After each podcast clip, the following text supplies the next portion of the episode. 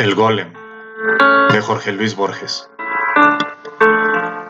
Si como afirma el griego en el cratilo, el nombre es arqueotipo de la cosa, en las letras de rosa está la rosa, y en todo el Nilo, en la palabra Nilo, y hecho de consonantes y vocales, habrá un terrible nombre que la esencia cifre de Dios y que la omnipotencia guarde en letras y sílabas cabales.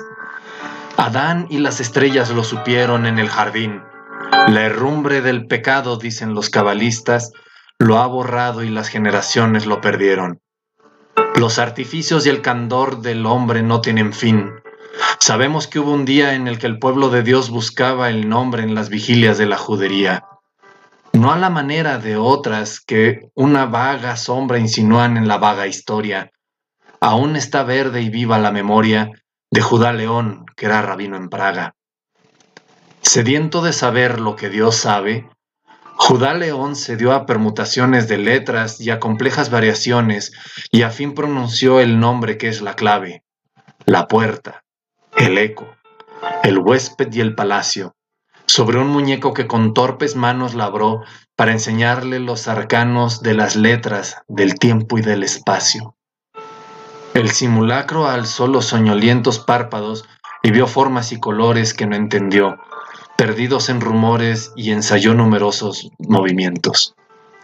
Gradualmente se vio, como nosotros, aprisionado en la red sonora de antes, después, ayer, mientras, ahora, derecha, izquierda, yo, tú, aquellos, otros.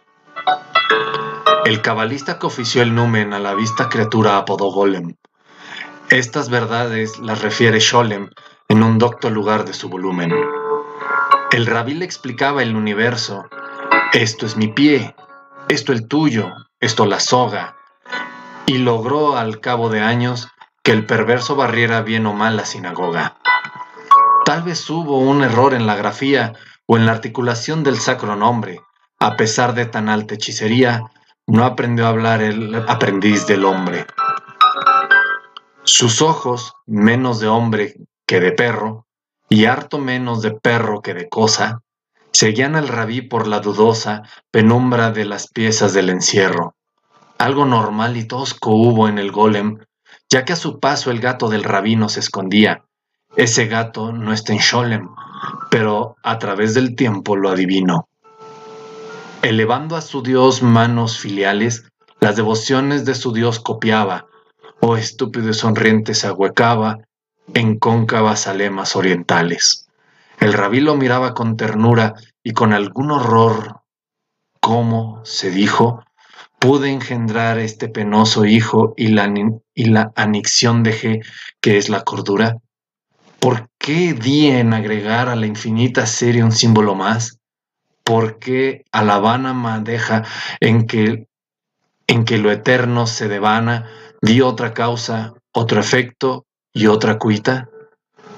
En la hora de angustia y de luz vaga, en su golem los ojos detenía. ¿Quién nos dirá las cosas que sentía Dios al mirar a su rabino en Praga?